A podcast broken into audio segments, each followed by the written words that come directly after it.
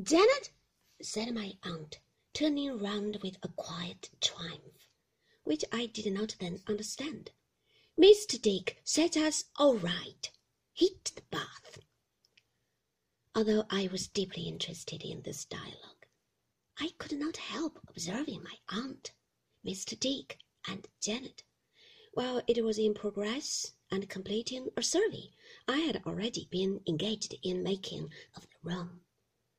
My aunt was a tall, hard-featured lady, but by no means ill-looking. There was an inflexibility in her face, in her voice, in her gait and carriage, amply sufficient to account for the effect she had made upon a gentle creature like my mother. But her features were rather handsome than otherwise, though unbending and austere. I particularly noticed that she had a very quick, bright eye. Her hair, which was grey, was arranged in two plain divisions under what I believe would be called a mob cap.